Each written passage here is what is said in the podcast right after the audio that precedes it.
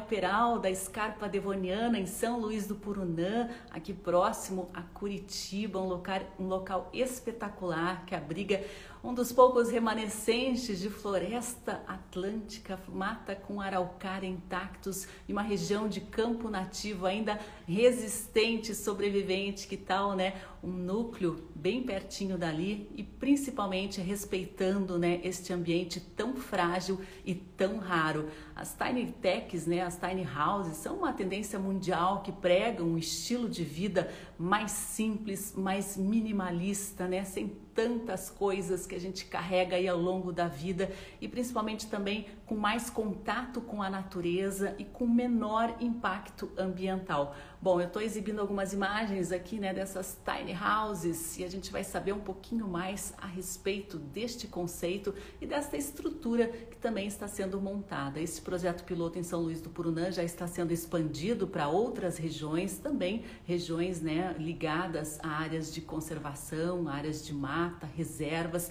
É muito interessante mesmo este conceito que convive né, em harmonia com o meio ambiente. Quem vai conversar com a gente aqui hoje é Tom Grando. Ele cursou design, mas é biólogo formado aqui pela Universidade Federal do Paraná, também mestre em zoologia pela nossa federal. Ele é especialista em políticas públicas para o meio ambiente pela Agência Americana para o Desenvolvimento e é coordenador da Liga Ambiental, uma das ONGs mais antigas do Paraná foi representante da sociedade civil também no Conselho Estadual de Meio Ambiente, trabalhou com todos os biomas brasileiros, com planejamento territorial e estudos de sensibilidade ambiental, visando o planejamento de unidades de conservação e grandes projetos de infraestrutura. E desses grandes empreendimentos se lançou para um projeto diferenciado de pequenas construções, mas não menos valiosas, uma tendência mundial de arquitetura, de moradia e de lazer em meio à natureza. Eu vou chamar aqui o Tom Grando para participar com a gente. Ele tem muitas informações, muito conhecimento para trazer aqui para gente no programa Justiça e Conservação. E eu novamente convido vocês a participarem, né? Interagirem aqui com a nossa conversa. Sempre muito bom, né? Quando vocês trazem tópicos aí para inserir aqui nas nossas, nas nossas discussões. Tom Grando, vou convidar você aí e daqui a pouco a gente também vai exibir imagens ao vivo lá. A gente vai ter auxílio do Rafael Sobania, que também faz parte desse projeto. Ele vai estar com uma câmera mostrando esses empreendimentos em tempo real a gente começar a nossa conversa.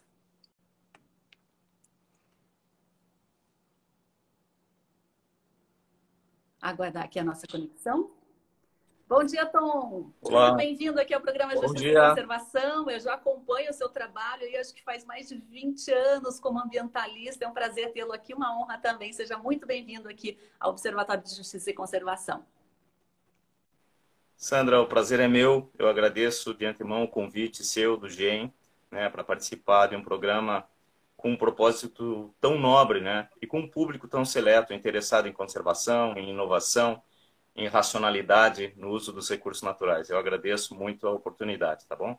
É, você tem uma longa jornada aí na área ambiental e resolveu se lançar em um novo empreendimento ligado à arquitetura, né, à construção, ao setor imobiliário, mas de uma forma também que concilie com os seus princípios. Sandra, você sabe que nenhuma ideia, e pelo menos uma ideia que acabe é, vigindo ou tendo algum tipo de reflexo na, na natureza ou na própria sociedade, ela surge do nada, né? Ela demanda realmente um histórico, um arcabouço de experiências boas e ruins é, que a gente tem, ou no meu caso, que eu tive ao longo de quase três décadas atuando como biólogo, como consultor e como ambientalista, né? Cidadão que pretende mudar alguns paradigmas, alguns valores dentro da nossa sociedade para que a gente tenha uma sociedade mais sustentável. Então, esse projeto que você mostrou imagens inicialmente aí, ele de alguma forma ele consolida esse conjunto de experiências ao longo desses 30 anos. Né? Quando a gente veio tentando, como cidadão e como profissional, pensar na racionalização do uso dos espaços naturais, na interação do ser humano com a, a, a paisagem, com a natureza, e essa é uma tentativa de colocar em prática todos esses valores que a gente vem apregoando, antes como discurso e também como prática profissional, mas agora colocando é, em prática na natureza, em um local tão especial quanto é São Luís do Purunã, conforme você mencionou. E a gente percebe, né, que locais assim como São Luís do Purunã, que tem uma paisagem fantástica, né, vistas, florestas, últimos vestígios de campos naturais, acabam sendo alvo também de, do setor imobiliário, né, que vê ali como uma joia rara, né, e vende terrenos, lotes aí a preços exorbitantes para grandes construções, mansões de altíssimo padrão, né? A ideia de vocês vai totalmente é, ao contrário disso. A nossa ideia é criar um novo referencial, porque até vou retroceder quase 30 anos daqui a pouco de como isso vem sendo é, uma realidade, isso que você falou da ocupação desregrada de ambientes naturais e com valor paisagístico, com valor turístico. Então isso vem lá de trás, quando eu trabalhei no litoral de Santa Catarina, num município chamado Bombinhas, que muitos de vocês conhecem. Em 94, Bombinhas, que se desmembrava na época de Porto Belo, é, era uma pérola no litoral catarinense, né? Águas transparentes, é, florestas chegando no mar, afloramentos rochosos, praias de areias brancas. E por incrível que pareça, na época, o, a primeira gestão do município de Bombinhas, assim que ele se emancipou de Porto Belo, tinha o seguinte slogan: preservar é preciso. E por incrível que pareça, aquele foi o meu primeiro emprego com carteira assinada. Então, eu fui contratado como biólogo concursado para quê? Para fazer jus a esse slogan, né? Preservar é preciso. Então, nós partimos lá para uma investida no estudo da legislação ambiental, que já era bastante importante, bastante complexa na época, e na tentativa de regrar a ocupação desse local especial. E por que, que eu estou fazendo esse paralelo? Porque em 94, quando eu estava lá, numa região litorânea, com muito valor e ainda praticamente virgem, e depois, quase 30 anos depois, quando eu cheguei aqui em São Luís do Purunã, eu me deparei com o mesmo tipo de processo, de uma pressão violenta sobre os recursos naturais, uma pressão violenta de ocupação pela segunda casa, que se chama, inclusive na Europa se usa esse conceito, e que as pessoas querem ter uma casa na, na cidade onde, onde mora, onde reside, e uma casa na praia. Uma casa na cidade onde mora e uma casa de campo. Isso tudo tem reflexos, e por mais que as pessoas tenham grande interesse em ocupar esse paraíso natural de maneira a interagir é, com a natureza de maneira racional, não é isso que acontece. As pessoas acabam carregando para os ambientes naturais todas as suas convicções, seus conceitos e o padrão construtivo convencional da cidade. Então imagine o que foi em 94 chegar em Bombinhas com essa mentalidade de regrar o uso daquele paraíso. E eu passei um ano lá e realmente foi uma experiência muito intensa, porque na primeira oportunidade, no primeiro dia de trabalho, eu fui chamado para fazer uma vistoria num loteamento novo. Eu entrei no carro do loteador, né, do, do empreendedor, porque na época eu sequer tinha carro da prefeitura para fazer as inspeções. E em uma hora eu descobri qual era a grande realidade do Brasil, em que as pessoas chegam num local pensando com seus próprios valores suas convicções. Eu recebi uma proposta de suborno na primeira hora que eu estava lá. Olha, se você liberar esse loteamento, você vai poder ter aí o seu terreno, um ou dois terrenos que a gente vai passar para você. Então você veja que de lá para cá, essa visão de que a ocupação a qualquer custo desses espaços naturais vale e de que todas as pessoas é, que se envolvem com a conservação têm um preço, isso já foi uma primeira experiência que me causou muita, muita angústia, digamos assim. E depois eu segui estudando esse processo de ocupação desregrada, essa tentativa de tornar tudo loteamento, tornar tudo algo, um grande empreendimento imobiliário, Hoje em dia, infelizmente, Bombinhas sofreu todas as consequências desse tipo de ocupação. Quem conheceu naquela época e quem conhece hoje sabe que aquilo é, é uma grande é, desvirtuação do que seria um ambiente natural praiano. E eu sequer, eu vou muito pouco lá porque não gosto muito muito dessa sensação de frustração. De qualquer maneira, é a partir dessas dores e desta visão e dessas experiências que a gente pode avançar em algo novo e numa proposta nova de ocupação. E é justamente, agora fechando o raciocínio, isso que a gente está procurando aqui em São Luís do Purunã. Quando a gente chega num lugar, a gente observa e vê o mesmo processo ocorrendo. E o que a gente está propondo aqui é uma alternativa, pelo menos. Acho que talvez a gente não venha se tornar nunca um paradigma novo, totalmente novo, sobre a forma de ocupação de áreas naturais, mas pelo menos a gente tem um exemplo prático e a gente transcende um pouco essa questão do discurso e da simples cobrança né, da, da legislação, né?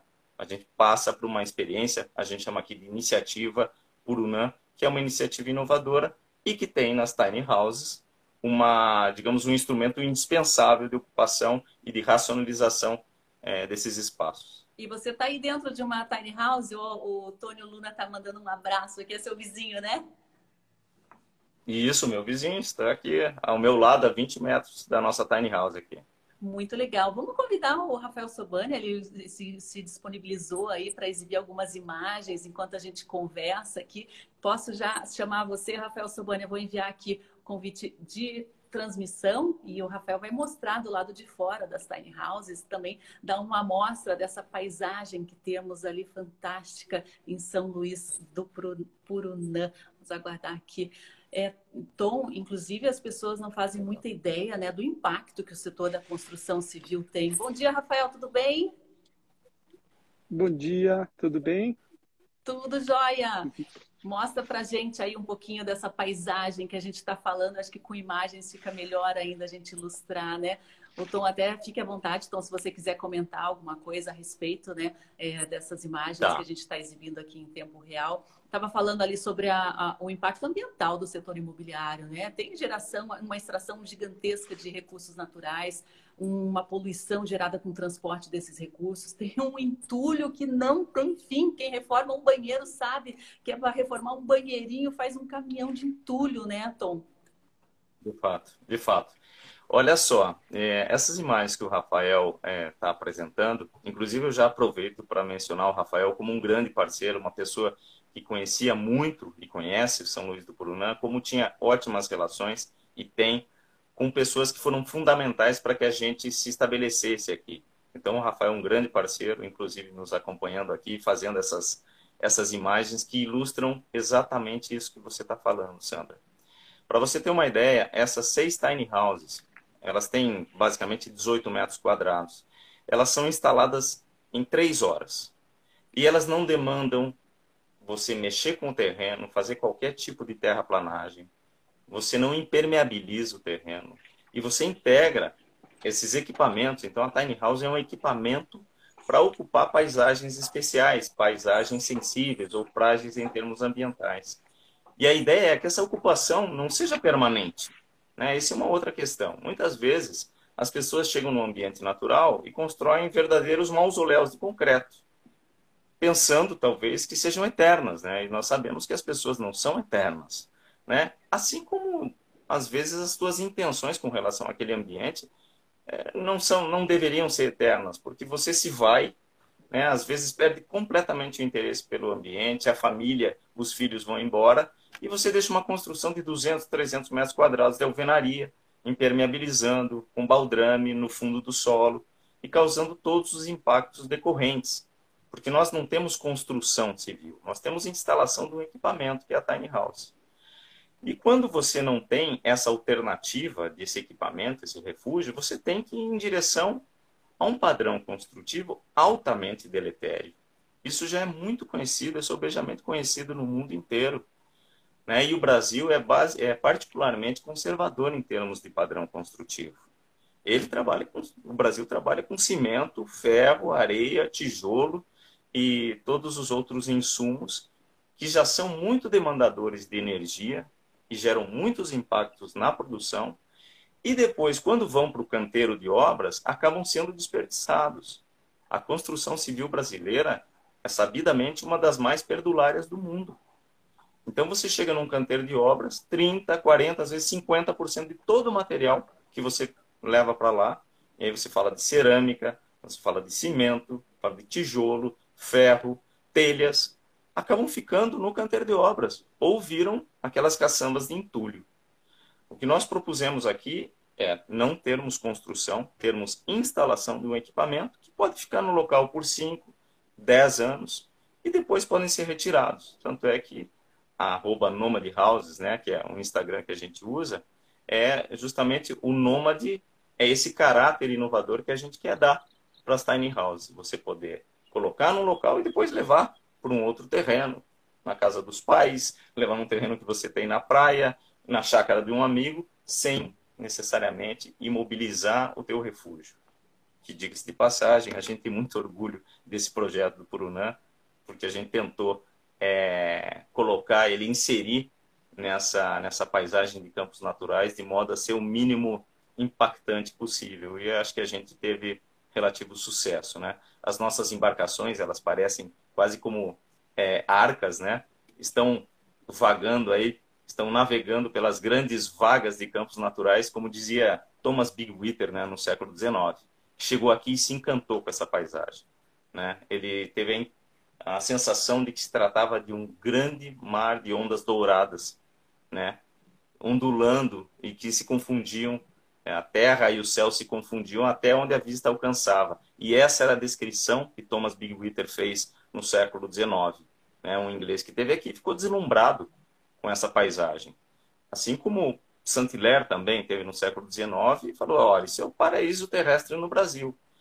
Mas infelizmente, muitos paraísos terrestres, ao serem ocupados, acabam sendo desvirtuados, acabam sendo corrompidos.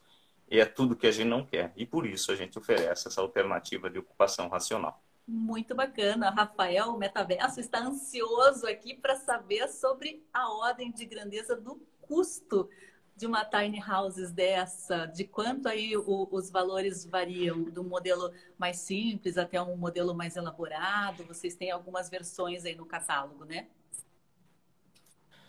Nós temos versões que começam em 78 mil reais e podem ir até 200 mil reais.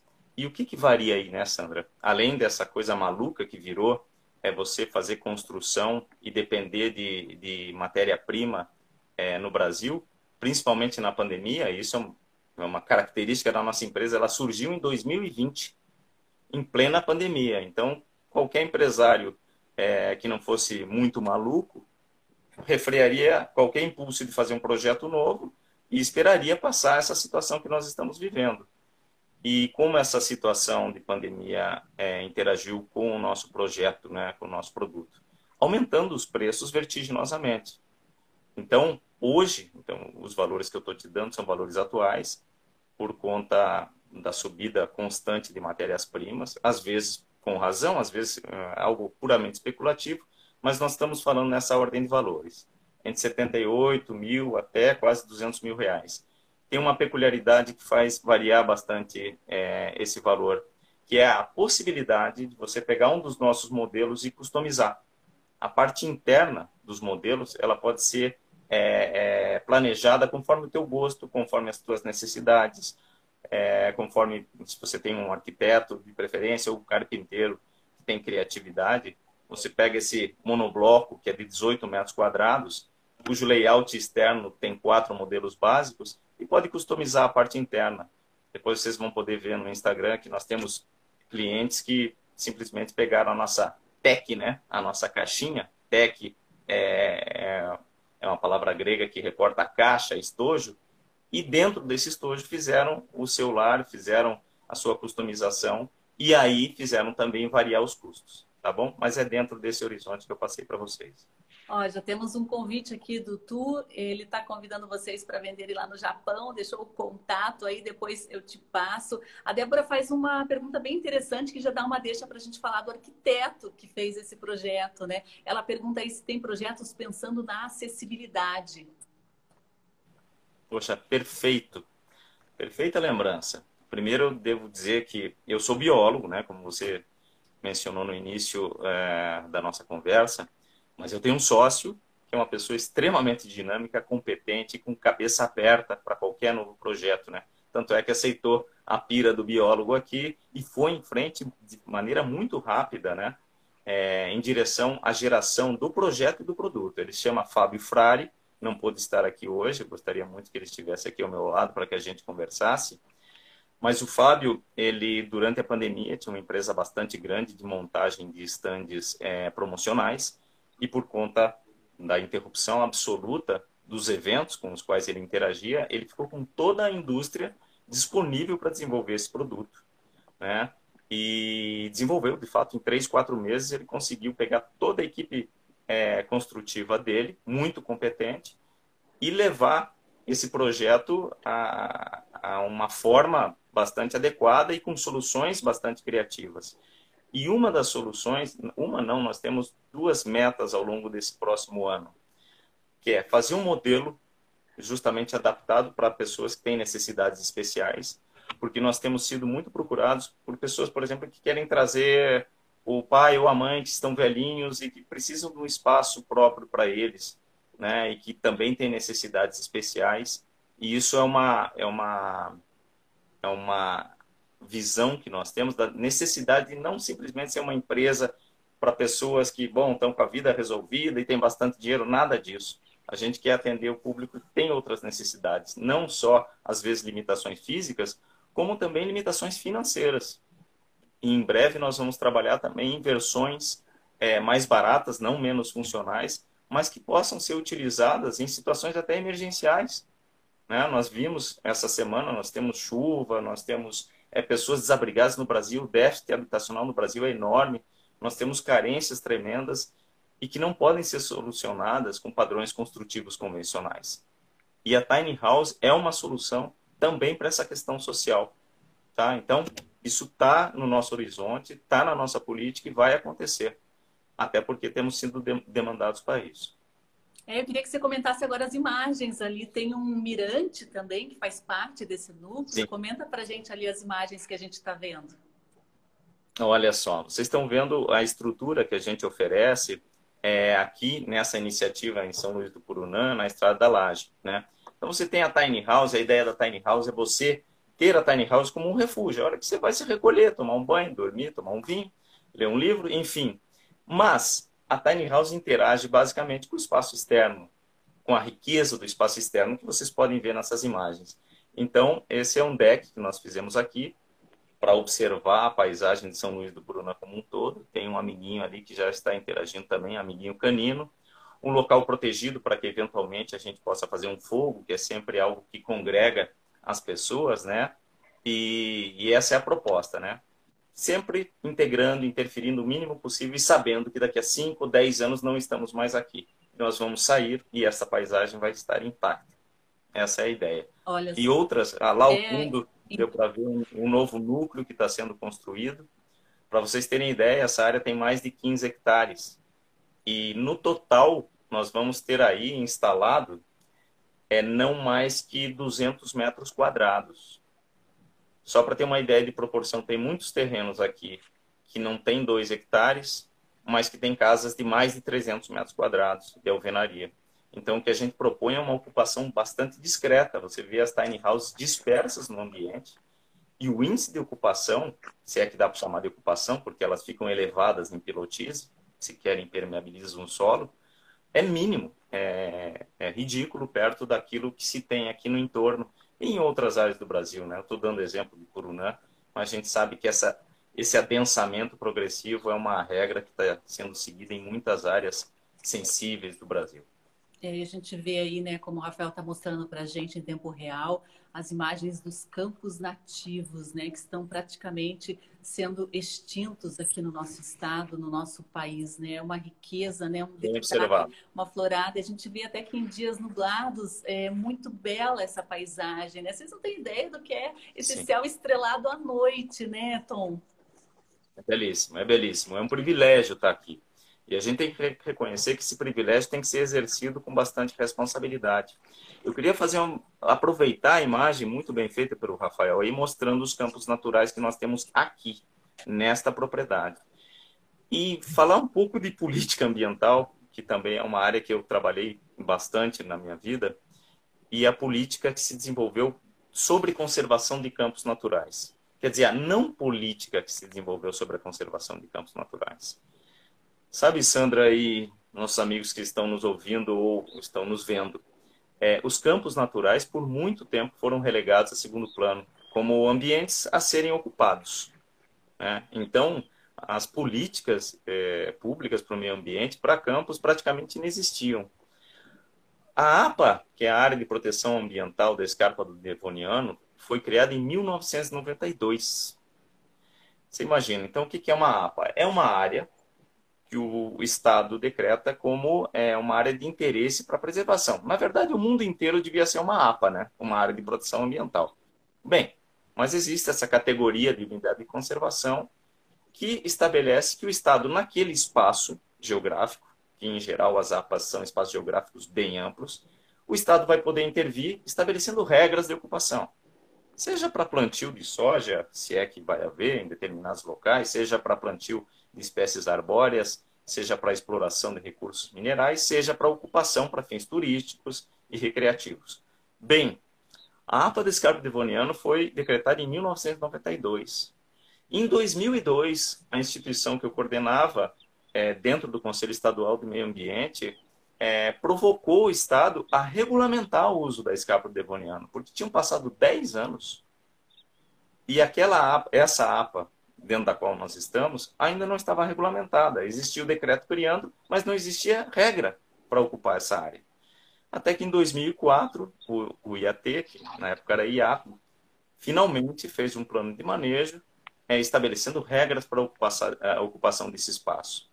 O problema é que nesse lapso de tempo, de 12 anos, e ainda no, nas décadas que antecederam, nós tivemos a dizimação de boa parte dos campos naturais, aqui da APA do Escarpo Devoniano, que é um ambiente riquíssimo. A gente pensa sempre em ambiente florestal como um ambiente rico, ambiente dos recifes de coral, mas os campos naturais são riquíssimos, únicos e cheios de endemismos. O que aconteceu foi que, neste período, nós perdemos a possibilidade de salvaguardar milhares de hectares de campo. E o que nós estamos fazendo aqui agora é, pelo menos dentro do nosso espaço, conservar uma paisagem que de Witter, Saint-Hilaire viram, muitos de nós vimos, mas infelizmente que a partir da década de 70, 80 começou a ser totalmente retalhada e descaracterizada Mas pelo menos nesse nosso cantinho nós temos essa paisagem que o Rafael está mostrando aí. E a gente tem satisfação de todo dia quase estarmos aqui pisando no orvalho da manhã sobre os campos naturais. É, eu vou aproveitar que a gente está falando sobre esses campos nativos, né? Recentemente a gente teve algumas operações de investigações do próprio Ministério Público sobre empreendimentos que estavam sendo erguidos e loteados de forma irregular, ameaçando esses ecossistemas únicos, né? A gente tem a presença aqui na nossa live também como assistente do Rafael Ferreira Filipim, o advogado especializado na área de direito ambiental, né? Ele calçou todo esse empreendimento para que se não houvesse conflito com a legislação e principalmente que realmente não fosse de alto impacto. Perfeito, perfeita observação, Sandra. Eu gostaria de aproveitar a presença do Rafael e agradecer muito a ele. O Rafael Filipim é um dos advogados de meio ambiente notáveis, mais notáveis do Brasil, reconhecido, felizmente, como é, não só reconhecido como grande é, ambientalista e como advogado dessa área, eu tenho a felicidade de ser. Peraí, que os insetos estão aqui interferindo na. Estamos na área natural, né? Estava em cima da câmera. Mas o Rafael foi a pessoa que viabilizou um arranjo jurídico muito criativo a nossa presença aqui. Ele e a equipe dele. O Rafael Filipim, então, tem essa, esse histórico de atuação e de inovação mesmo na área do direito. Ele observou, como nós observamos, essa evolução da ocupação do espaço aqui e com um arranjo jurídico muito criativo permitiu que nós nos estabelecêssemos aqui sem descaracterizar a propriedade e mantendo, inclusive, o proprietário com o uso tradicional do gado criado a campo. Então, nós estamos aqui num, num arranjo de arrendamento e comodato, então, preservando a propriedade com o morador tradicional, uma pessoa que tem essa propriedade há mais de 50 anos, vai continuar tendo, e com esse arranjo, o Rafael conseguiu provar que nós não precisamos chegar num local, lotear, sair vendendo os lotes e, e, e desvirtuando a paisagem ou mudando tudo. Não que isso esteja absolutamente ilegal ou errado, não, não estamos querendo dizer isso. Só que essa não é a solução que a gente deve adotar para paisagens naturais extensas. Quando você começa a retaliar e ter que fazer todo o procedimento de parcelamento e uso do solo, é, cercando, cerceando a circulação, a livre circulação da fauna, essa não é a situação ideal. E aí volto a mencionar o Rafael como a grande mente criativa que conseguiu transformar dentro do marco legal vigente é, toda um, uma lógica de ocupação do solo aqui em São Luís do Purunã. E eu espero que esse arranjo jurídico e essa forma de se relacionar com o solo prospere. Muito bacana. Tiny Simple está perguntando né, sobre esse conceito de casa nômade, se vocês fabricam as tiny houses sobre rodas. Olha só, Sandra, as tiny houses surgiram nos Estados Unidos, eu acho, em 2000, entre 2007 e 2009 houve uma grande crise imobiliária nos Estados Unidos. Muita gente perdeu suas casas lá. E o movimento de tiny house, ele, ele ganhou um impulso tremendo, porque as pessoas não tinham de morar e muitas moravam dentro dos seus próprios carros. E como o norte-americano ele não só tem essa veia, né, de sempre estar dentro de carro, mas como também tem estradas fantásticas, né, eles têm toda a possibilidade de construir tiny houses sobre rodas. Elas são, é, existem inclusive sites e pessoas é, no Brasil que já se dedicam a isso, né? O pessoal do Pés Descalços é, dão, da, da consultoria para a construção de tiny houses sobre rodas. Não é o nosso mote, elas podem ser feitas sobre rodas, elas podem ser postas sobre chassis que, que permitem o transporte da tiny house dentro da propriedade rural, por exemplo. Então, você desloca ela dia após dia, ela é um equipamento nômade móvel. Mas a Tiny Tech não faz tiny house sobre rodas, embora elas sejam transportadas em cima de caminhões. Mas nos Estados Unidos, em parte da Europa, na Austrália, é muito comum vocês verem tiny house sobre rodas circulando pelas estradas. Aqui seria quase proibitivo, né? Nós uhum. temos estradas aqui realmente uma regulamentação, é, a legislação de trânsito bastante rigorosa. Não que ela funcione, mas ela cria uma série de dificuldades para que você possa ter uma tiny house e saia circulando por aí. Com a quantidade de buracos que a gente tem nas estradas, é possível que o teu sofá vá parar dentro do banheiro e a privada vá parar de, na sala ou no quarto depois de 400 quilômetros, porque é, é, eu tenho que fazer essa piada porque realmente nós temos estradas que não são como as estradas norte-americanas, por exemplo, e da Austrália, onde você circula livremente. Mas podem ser feitas, tem gente no Brasil que faz, é, são pessoas fantásticas, né, que foram na vanguarda e que, que oferecem essa opção, sim. É, ela tem um chassi, na verdade, que encaixa no caminhão, né? Exatamente. É, nós temos dentro do Instagram imagens é, com o caminhão chegando com as tiny house, né? Ela não é um container, é um pouco mais larga que um container, mas ela encaixa num caminhão. Até duas delas podem ser transportadas ao mesmo tempo. Então, o caminhão entra, já estabelece é, a linha em cima de pelotis previamente preparados e a casa simplesmente desce como um disco voador em cima dos pelotis e é ligada na tomada. Então, na fonte de água, de energia e no tratamento de fluentes, em quatro horas ela está pronta para uso. É, falando nisso, né? Você falou aí tratamento de efluentes, de energia, né? O Rafael tá postando algumas imagens aqui, né, das tiny houses do núcleo ali em São Luís do Purunã. Ele mostrou ali as placas de painel solar, né? E tem também essa questão envolvendo o tratamento de esgoto, né? Porque não adianta uma casa ser totalmente minimalista e não e, e largar poças e mais poças ali, né, Tom? Conta pra gente como que vocês deixaram essas casas totalmente autossustentáveis e, e também gerando a própria energia. Conta aí estrutura que elas oferecem? Então, Sandra, a ideia aqui, como a gente está numa área isolada, a ideia é ter o um mínimo de interferência possível na paisagem. E a primeira coisa que sobressai quando você chega num local desse é que você não tem uma fonte de energia da concessionária.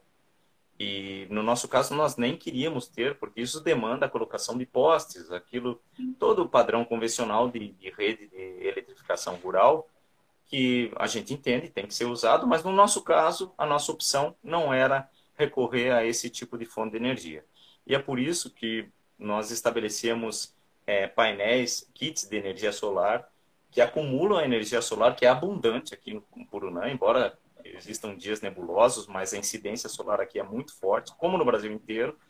E esses painéis solares que estão sendo mostrados aí, eles geram energia suficiente para todos os equipamentos da casa. A gente tem geladeira aqui dentro, a gente tem, tem fogões, a gente tem tomadas à vontade, tem gente que tem é, é, liga todos os seus carregadores, é, televisão. Então esses painéis solares eles são muito eficientes, cada vez mais eficientes e mostram que a gente pode estar isolado sem interferir na paisagem, tendo que transmitir poste, tendo que ter transformador e fios, é, avançando para o que é, na verdade, uma a tônica do terceiro milênio, né? que é ser autossustentável em termos de geração de energia, impactando minimamente a paisagem.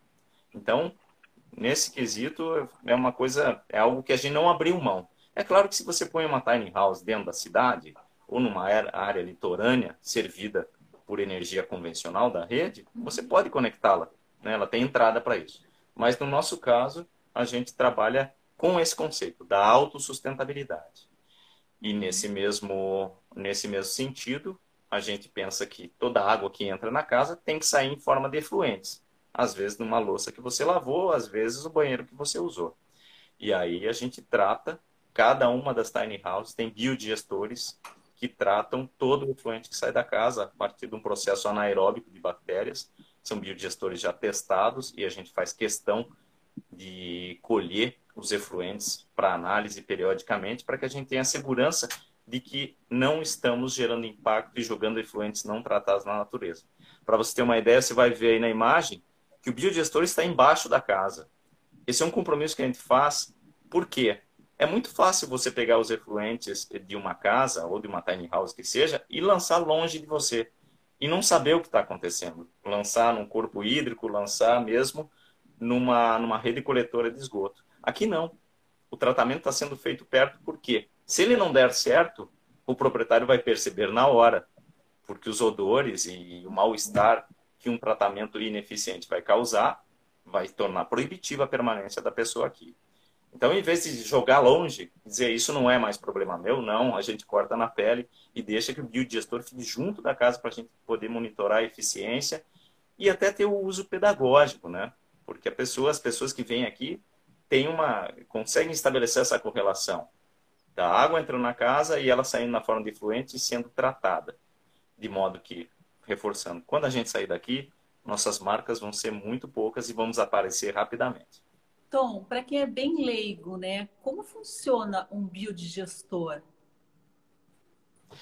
Veja, qualquer matéria orgânica, que é a matéria que a gente produz, elas são digeridas na natureza por bactérias anaeróbias. O biodigestor, ele tem um filtro que mantém dentro dele uma comunidade de bactérias anaeróbias que fazem isso, né? Em vez de jogar no solo, muitas vezes os efluentes iam para corpos d'água que tratam naturalmente ou para um banhado, né?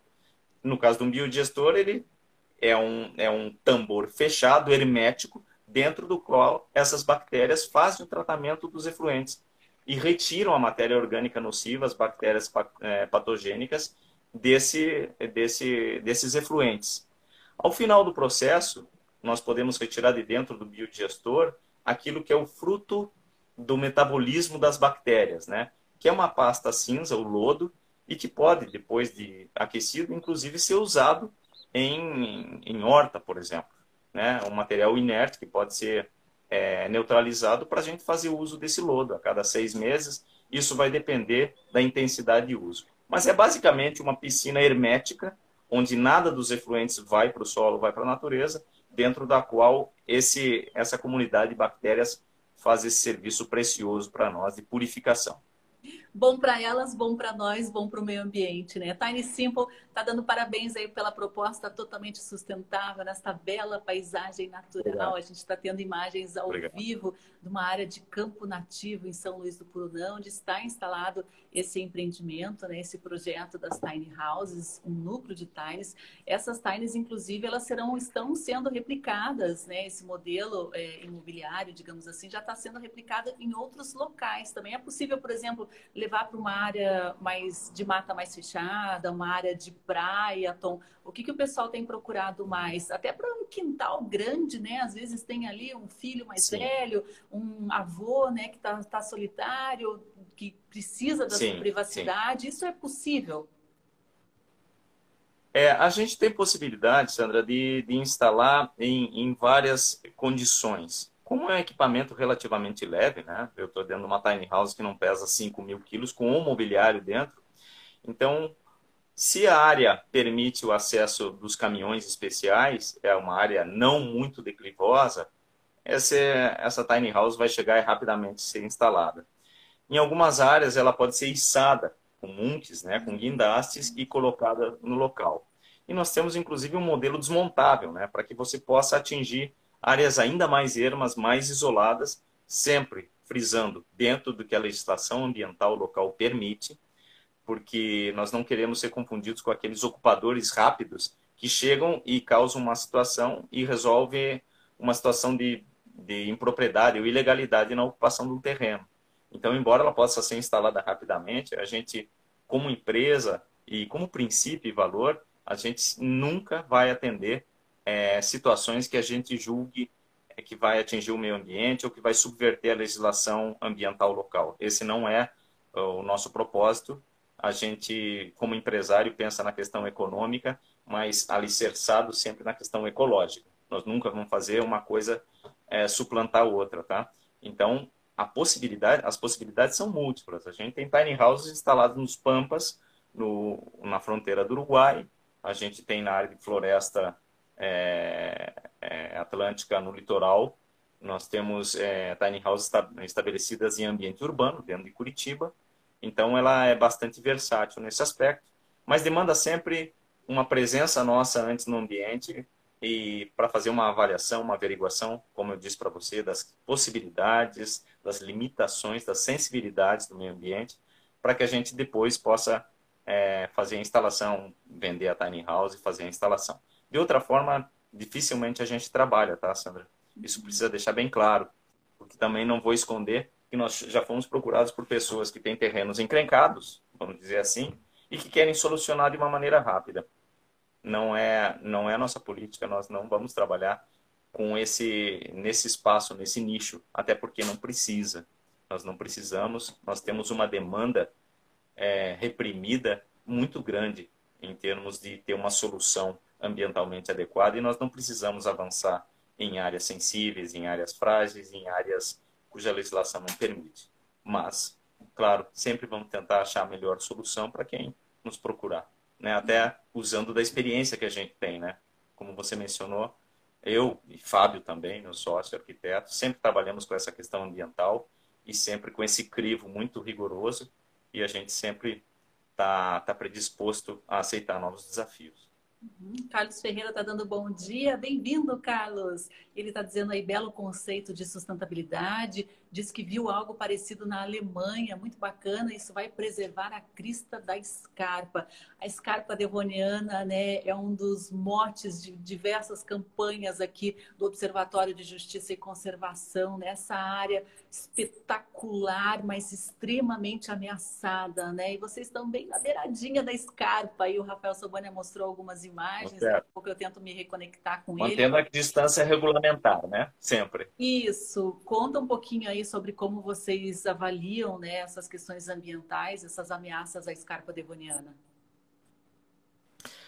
Veja, né, como a gente mencionou já, nós estamos num ambiente que, como um todo, é bastante frágil, seja pela vegetação, que sobrepõe o meio físico, né, o solo e às vezes as rochas expostas, e tudo isso tem que ser o tempo inteiro observado e mapeado com antecedência para que a gente não tenha impactos ambientais indeléveis. Então, na nossa área aqui, em São Luís do Purunã, perto da Estrada da Laje, a gente conhece, existe o predomínio de solos orgânicos e solos chamados neossolos, que são solos jovens muito frágeis, tanto um quanto o outro.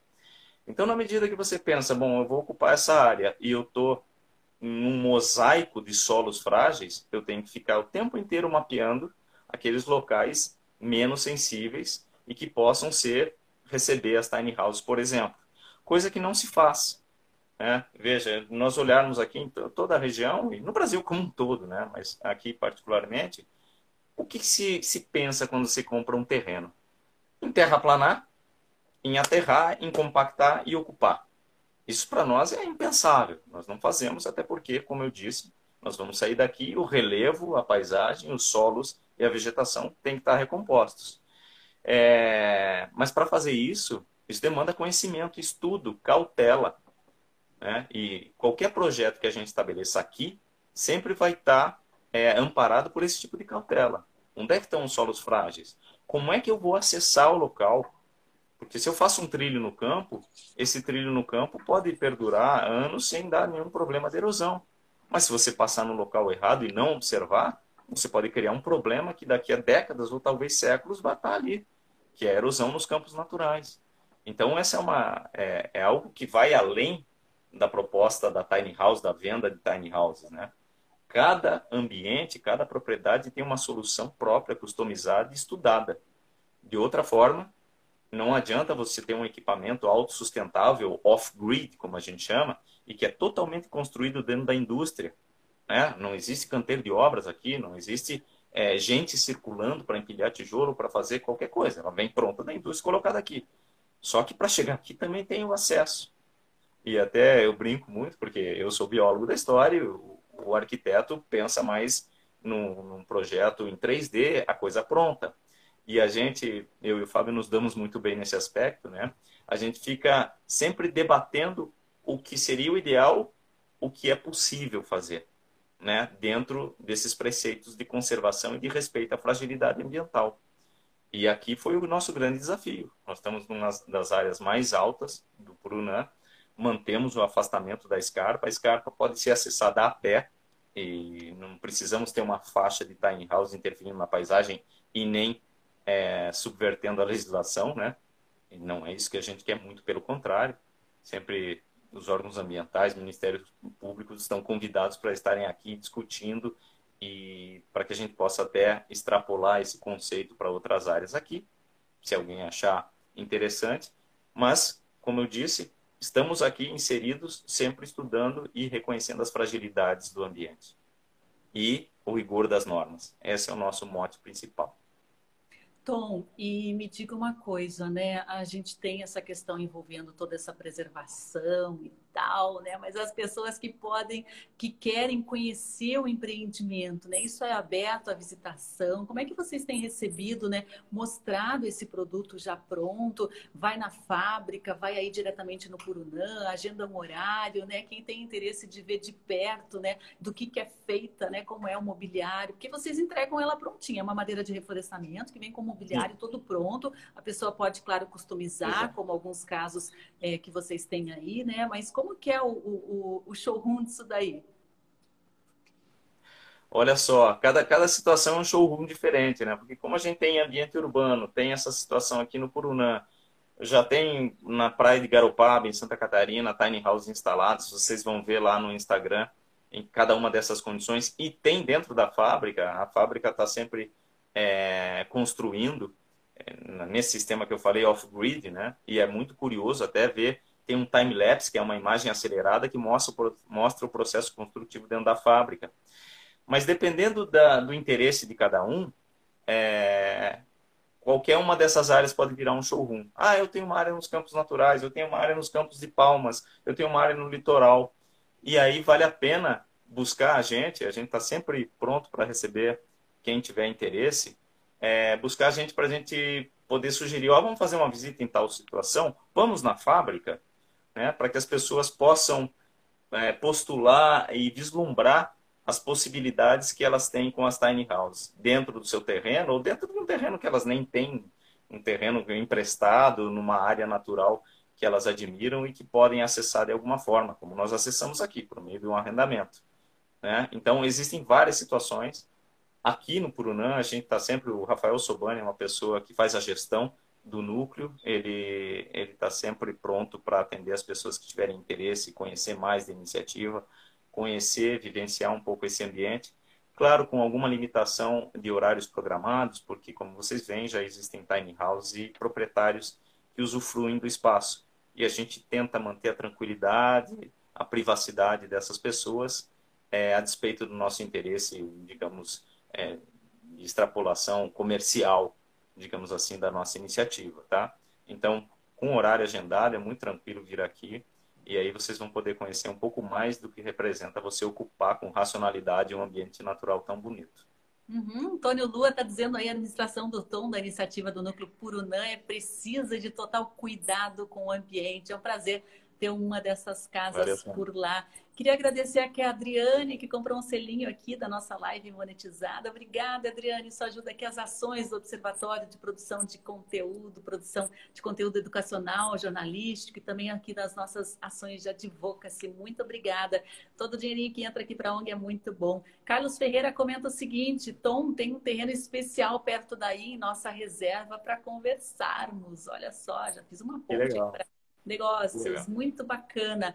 Então, Tom, deixa um último recado aí, que talvez a gente tenha esquecido de comentar algo importante sobre as Tines, né? Se eu tiver esquecido de te perguntar, fique à vontade. Temos uns últimos minutinhos aqui antes da gente encerrar nossa transmissão. Você sabe, Sandra, que quando a gente é, resolve falar, não adianta a gente é, fazer muito roteiro. Tem que ir conforme o interesse das pessoas e conforme vai, vai fluindo, né? É, eu gostaria só de reforçar um aspecto de que a tiny house é uma solução, né? É algo é para pessoas que estão querendo mudar a forma de viver. A gente falou pouco em minimalismo talvez aqui, e eu quero contar uma experiência pessoal, já que a gente tem esses minutos, que me levou duas, né? Que me levaram a, a, a esse conceito, graças a Deus encontrando um sócio tão maluco quanto eu no desenvolvimento e na produção. É, os meus dois pais faleceram é, num espaço de um ano. E os dois eram o que chamam na psicologia de acumuladores. Ou seja, eu tive que entrar na casa deles e retirar tudo aquilo que eles achavam que era indispensável para a vida deles, que eles não podiam jogar fora. E eram caminhões de coisas, né?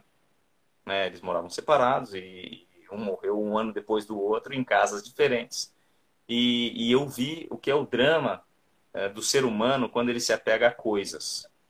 Né? E a tiny house, ela de certa forma exige que você transforme essa tua relação com as coisas.